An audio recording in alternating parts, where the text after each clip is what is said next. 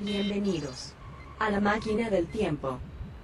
Si en este momento pudiéramos viajar en el tiempo y nos devolviéramos unos 60 años en la historia de la sociedad, seguro notaríamos un par de cosas diferentes. Usted está conectado. Por favor, seleccione su destino. Lunes 7 de enero de 1960, 7 a.m. Destino. Listos para la teletransportación.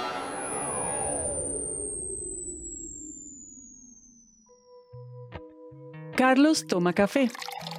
Sus hijos corren por toda la casa y su esposa prepara el desayuno. Después de comer, Carlos organiza las cosas que llevará a la oficina, se despide, toma la ruta de buses que va al centro de la ciudad y llega a la compañía en la que trabaja hace 20 años.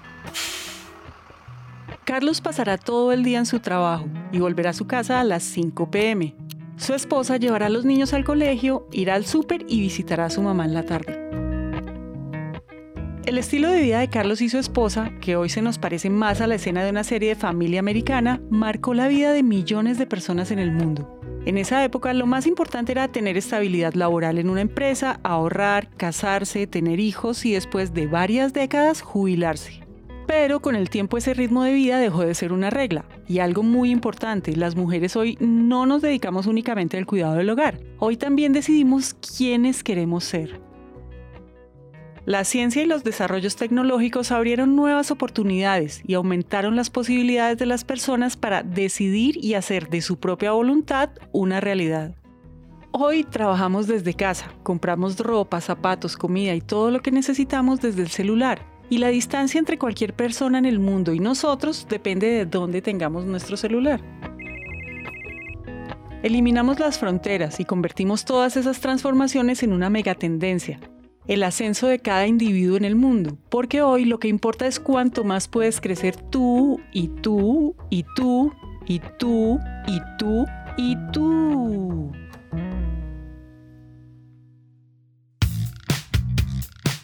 Bienvenidos a Elemental, un podcast de 3M en donde conectamos con las grandes lecciones de la ciencia que nos pueden ayudar a ser mejores todos los días.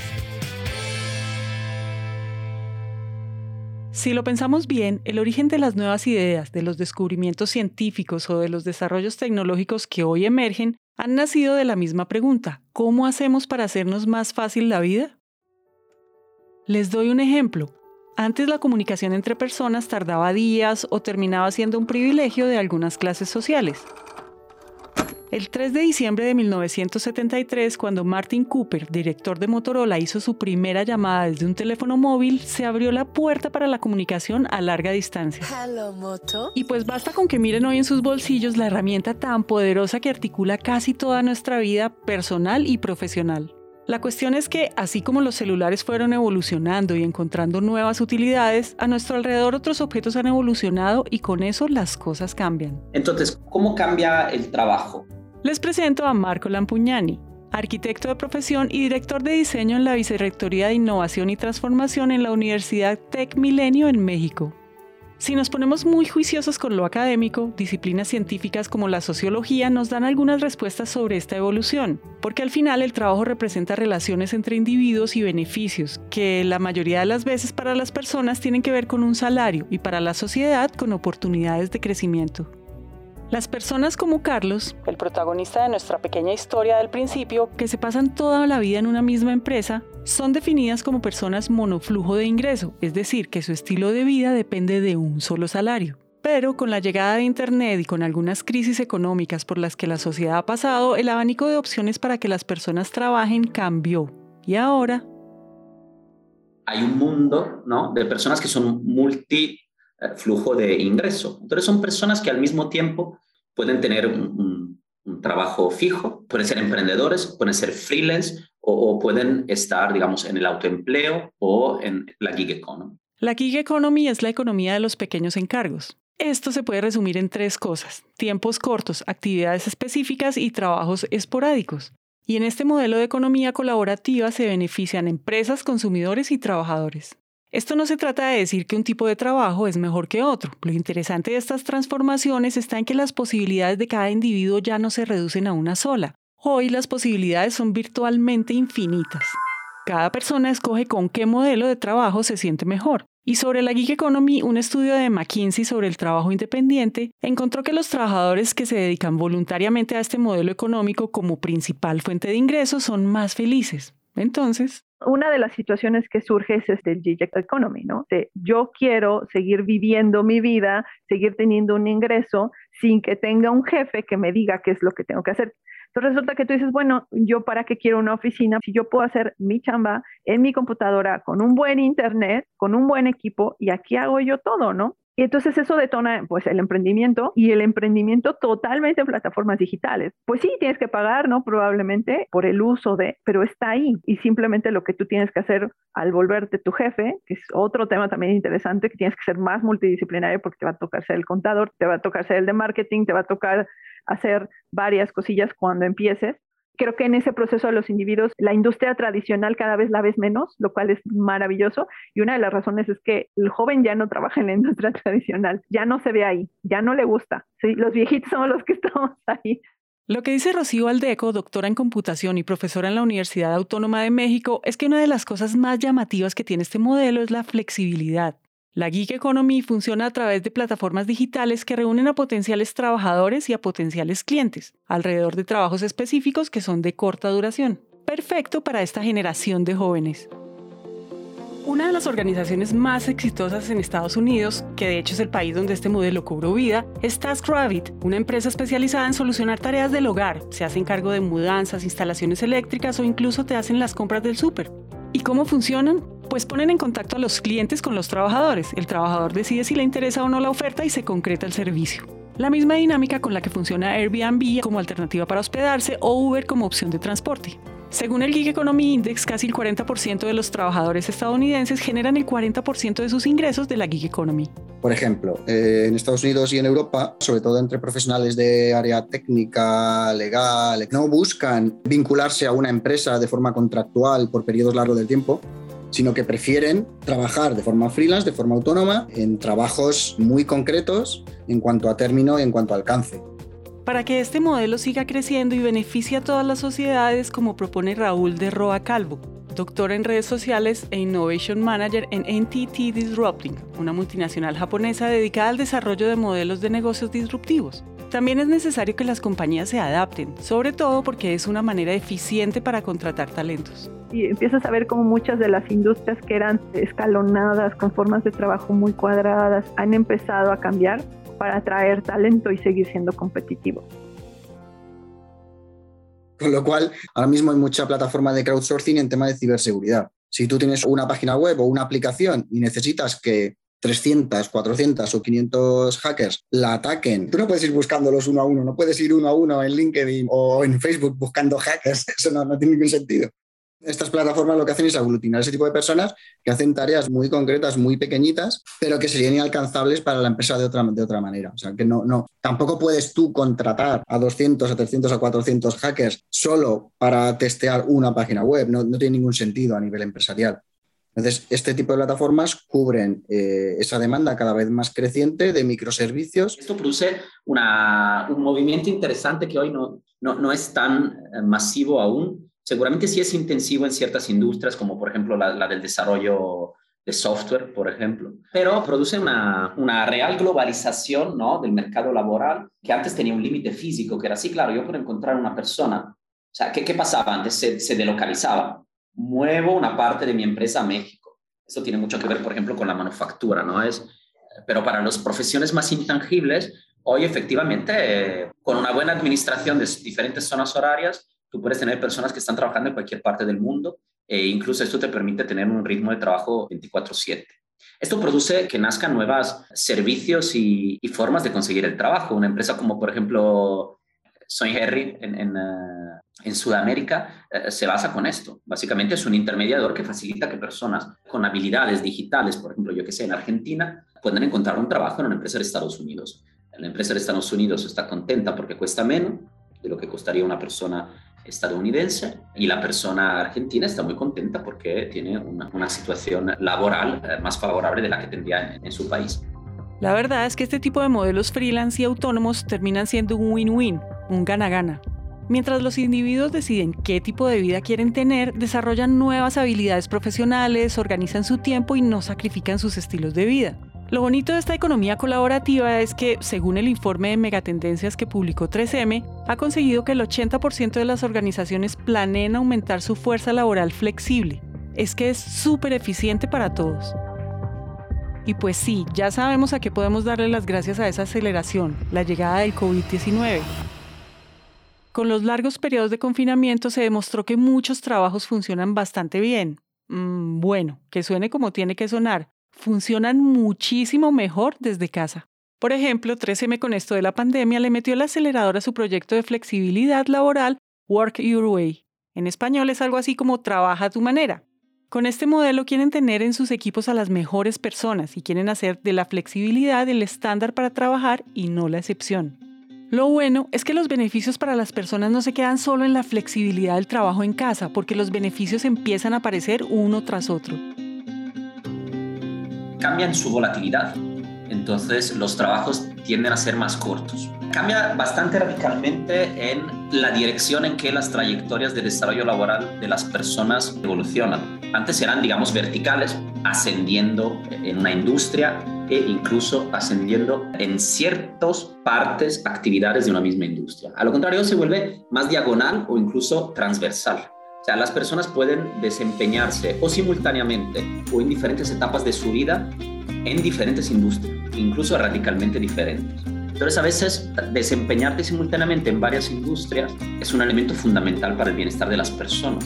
Les da diversidad, estímulos y les da, digamos, diferentes eh, estas nuevas posibilidades para seguir creciendo son una ganancia enorme para el ser humano, porque nos devuelve el poder de elegir, de tomar decisiones, de que seamos nosotros los que escojamos qué hacer y dónde queremos estar. Si pensamos por un momento en qué está detrás de todos estos cambios, pues la respuesta es ciencia y avances tecnológicos. La fusión de estas áreas atraviesa toda nuestra vida, inteligencia artificial, blockchain, realidad aumentada, construcción de exoesqueletos, ciencia de datos y diseño de metaversos como lo está haciendo Facebook semanas antes de salir con este episodio. Nos empuja a tener sociedades más democratizadas, transparentes y con mayores ventajas para cada individuo. Si quieren saber más sobre esos avances tecnológicos que están haciendo revolución, escuchen nuestro episodio número 18. Una de las malas noticias en todo esto es que los cambios que sí o sí producen estos desarrollos no siempre son bien recibidos. Se volvió común escuchar eso de la adopción. En el estudio de barómetro de confianza de Edelman en 2020, el 50% de las personas encuestadas afirmaron que desconfían de las empresas por el interés que muestran en la automatización del trabajo. Empresas como Tesla y Adidas han invertido millones y millones en estos desarrollos y han estado sometidas a opiniones negativas. En 1811 pasó algo. Los luditas, un movimiento de artesanos ingleses, protestaron activamente contra la llegada de las máquinas de hilar, los telares industriales y la automatización para procesar las telas. La historia lo dice, la gente en el campo, los artesanos y los trabajadores al final tuvieron que aprender a usar las máquinas y adaptarlas a sus tareas. Eso es un hecho. Las máquinas hicieron a las personas más eficientes en los trabajos. ustedes se imaginan cómo sería fabricar nuestra ropa sin esas innovaciones?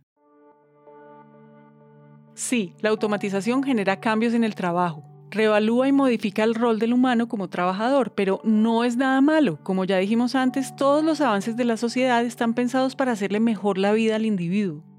Ahora mismo la inteligencia artificial ya está empezando a hacer desaparecer ciertos trabajos. Yo creo que realmente esto no va a traer una desaparición de, de, puestos laborales generales, pero sí seguramente una transformación. Entonces, el mundo laboral requiere, y eso es bastante recién, ¿eh? o sea, en la última década hubo un pivote bastante importante, skill, habilidades, competencias radicalmente diferentes, que tienen a que ver no necesariamente con ser expertos en, en cierta tecnología digital, pero tener una alfabetización digital radicalmente diferente y que permita cognitivamente y operativamente desempeñarse en actividades que antes eran desconocidas, ¿no? Y que incluye incluso la, nuevas relaciones laborales que antes eran siempre persona a persona y que hoy pueden ser persona a máquina o incluso participar o ser espectadores de relaciones máquina a máquina. Una profesión que hasta hace poco no tenía ninguna salida, que las de los lingüistas, y era difícil ir por la vida diciendo soy licenciado en lingüística y estoy buscando trabajo. Ahora, sin embargo, las empresas se pegan por ellos. Pero no vale un lingüista cualquiera. Tiene que ser un lingüista que entienda cómo funciona la técnica de la inteligencia artificial, del reconocimiento de voz. Ahí vemos otra vez cómo las áreas sociales, las ciencias sociales, se unen a las ciencias exactas y, ahora es una profesión súper demandada. Entonces, las personas, los, los profesionales, tienen que saber reinventarse a sí mismos, tienen que ser capaces de aprender nuevos conocimientos y de adquirir nuevas habilidades, porque estamos inmersos en, en un sistema social que cambia a una velocidad muy, muy, muy grande y va a cambiar más rápido todavía. Antes se buscaban personas que ya sabían, no sé, de ingeniería mecánica, eh, eh, y luego buscabas formar habilidades eh, soft. Hoy lo contrario, se buscan personas con estas habilidades esenciales y pues si te tengo que formar en alguna parte técnica, porque seguro en la chamba que eras conmigo hay algo que no sabes. Entonces lo asumo directamente y, sin problema te ayuda a desarrollar esas habilidades. Que, by the way, son más fáciles de desarrollar porque casi siempre se desarrollan con, con entrenamientos creo que ahora llega el tiempo de los polímatas, de las personas que son capaces de hacer más de una cosa a la vez, que tienen capacidades múltiples y, conocimientos múltiples, porque para especialización ya tienes una inteligencia artificial. Al final la inteligencia artificial solo sabe hacer una cosa, una, nada más, pero la sabe hacer mejor que tú. Y especializarte dentro de poco no va a ser, no va a ser muy rentable porque esa evolución permanente nos anticipan las soluciones que necesitan los empleos. El mundo al final nos dice cuál es el tipo de personas y profesionales en los que tenemos que ir convirtiéndonos día a día. Y eso termina volviéndose una exigencia muy positiva, debo decir, que invita al constante ascenso del individuo en el mundo. Hacer tareas mecánicas y de robots ya no es una opción. El mundo le exige al humano ser racional, sensible, perspicaz, le exige pensar, innovar, proponer, volverse un ente individual de progreso siempre y cuando las personas sean capaces de ser antifrágiles. Antifrágiles es un concepto de Nassim Taleb que describe la capacidad de un sistema de prosperar en el caos. Si las personas saben ser antifrágiles, y eso es un tema muy grande porque es muy difícil, yo creo que hay grandes oportunidades. Yo soy optimista eh, hacia el futuro. Un tema es la posibilidad de construir un trabajo ideal. ¿Qué significa? Un trabajo que es a la medida de cómo somos y de nuestras necesidades de bienestar. ¿Cuántos trabajos al mismo tiempo? Uno, muchos, qué tipo, en qué industria, cuándo trabajo, cómo, de dónde. Esos son todos los elementos que, si construimos un contexto apropiado, son elementos de alto valor. Entonces, este es un, es un potencial muy alto de calidad de la vida.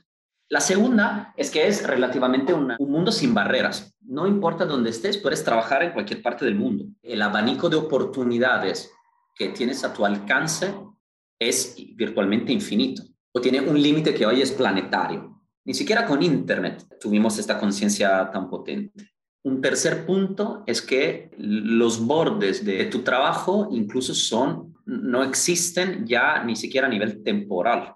Hoy tú puedes trabajar en cualquier momento de tu vida, comenzar a trabajar y terminar de trabajar en cualquier momento de, tu vida y tener pausas en el medio y decidir básicamente cuándo, cuándo son momentos para trabajar y cuándo, y cuándo no. Ojo, esto, es muy utópico en el sentido de que obviamente hay, hay muchas derivadas que deberíamos de analizar ¿no? de cada uno de estos puntos para, para poder considerar si es viable o no y cómo es viable y a cuál precio. Bueno, sí, entendida la utopía, pero ¿hay manera de lograr algo así alguna vez para cada persona en el mundo? Pues puede sonar cliché, pero la respuesta es la educación, y no se trata de la educación a la que estamos acostumbrados, porque ya nos dimos cuenta que la hiperespecialización no es ni será algo muy útil en un par de años. Lograr una transición exitosa hacia el futuro necesita modelos educativos que se monten y surfeen en la cresta de la ola de las transformaciones en el mundo. En ese sentido, eh, incluso la educación está evolucionando, eh, buscando ser consciente de estos patrones, porque tiene mucho que ver con pues, qué tipo de oferta debemos de crear para que las personas se puedan desempeñar en una vida en donde el mundo laboral cambia. ¿Por qué? Porque pues, los estilos de vida cambian y esto implica que cambian los estilos de trabajo. Y, por ejemplo, nosotros en lo que estamos diseñando siempre decimos que el futuro es híbrido, masivo y personalizado. Personalizado.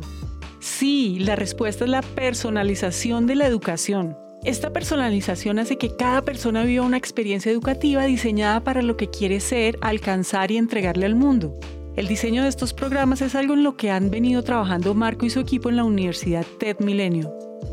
Estamos imaginando crear una educación que es altamente personalizada y de por vida para las personas. Lo que nosotros buscamos hacer es detectar cuál es el proyecto de aprendizaje de una persona. Significa recolectar los datos que me hacen entender pues un poco quién eres, qué buscas, hacia dónde te quieres dirigir que esto me permita alineándome con datos, información que yo tengo relativamente a dónde va la sociedad y el mercado por otro lado, ¿no? y darte una oferta que te permita lograr de la forma más eficiente lo que es tu proyecto de aprendizaje. Entonces tú puedes venir y decirme, mira, yo quiero eh, postularme para esta vacante que está en mi empresa, entonces yo, yo te construyo una trayectoria de aprendizaje que sea lo más eficiente para permitirte lograr este proyecto, ¿no? ¿Cómo lo hago? Pues no solamente haciéndote una serie de cursos a tu medida, pero también voy a matizar toda una serie de servicios integradores, que es donde nosotros tenemos la hipótesis que está el real aprendizaje,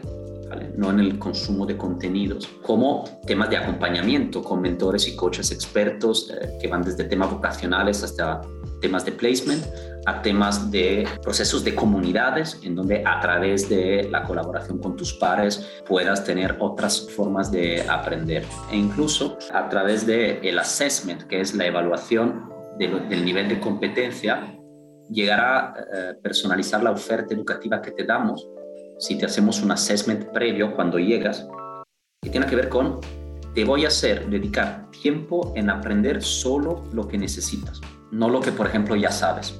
¿Cuántas veces te seguramente te habrá pasado en la uni que algún curso dice, ah, ¿por qué lo estoy cursando? Esto ya me lo sé, o esto no sirve. Entonces, eficientar este tipo de cosas. Oye, si detecto que esto ya lo sabes, te quito un curso. Incluso se te reduce eventualmente lo que pagas para aprender y sobre todo ahorras un tiempo. Con programas hechos a la medida de cada individuo, las probabilidades de ser un trabajador competitivo aparecen por sí solas. Ahora, saquemos la educación de la ecuación. ¿Qué pasa si llevamos la personalización a otras puntas de la sociedad? ¿Qué pasa si los llevamos al mundo del consumo? Los expertos dicen que cuanto mayor sea el impacto del producto o servicio en la vida del consumidor, mayor será la demanda de soluciones personalizadas.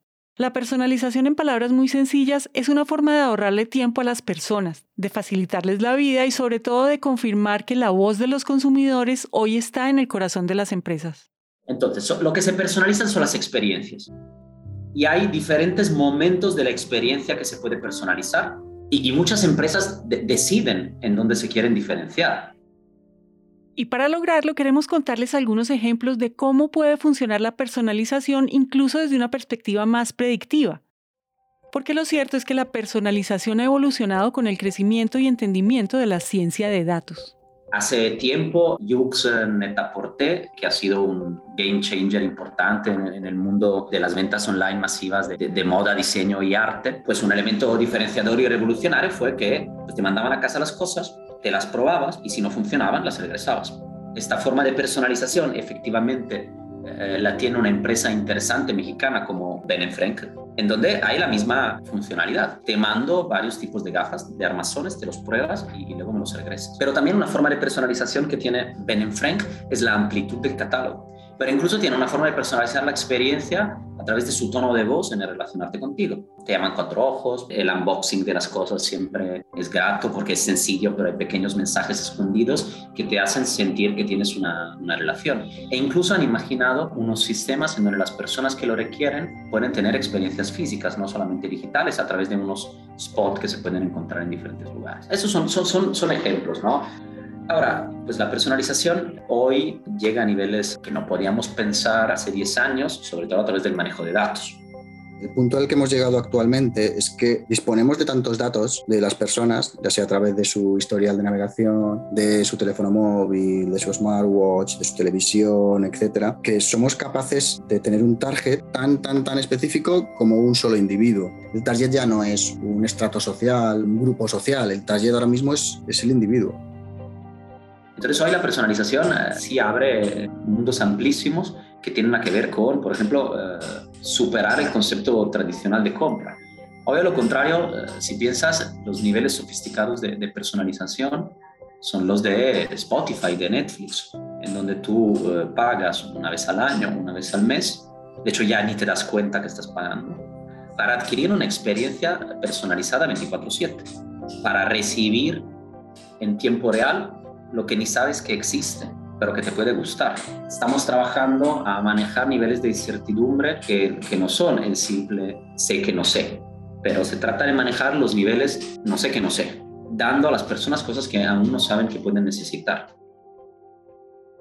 No es que si no eres Facebook, con su capacidad de acumulación y de analizar datos y de meterlos a valor, no, no puedas personalizar. A mí siempre me gusta hacer una posición entre el mundo del big data, el mundo del data science, en donde las estadísticas nos permiten conocer las personas y, determinar su futuro. Yo creo que al alcance de muchísimas empresas, emprendimientos y de muchísimas personas hay otro mundo, ¿vale? que, que, es el mundo del small data, eh, de, la de las humanidades, de los datos, de los procesos más analógicos, más cualitativos y menos estadísticos, que nos permiten de igual forma de construir una personalización hacia eh, las personas. Entonces, no, no, no es verdad que, insisto, si no, si no tienes una, una capacidad de datos eh, poderosa, no puedas personalizar.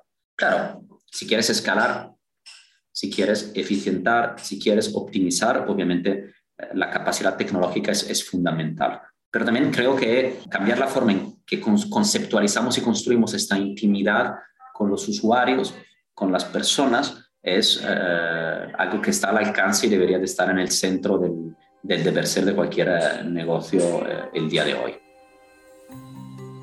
Tenemos que aplaudirle a los protagonistas de la orquesta que han hecho posible este nivel de personalización, que beneficia a los individuos y a la sociedad en general.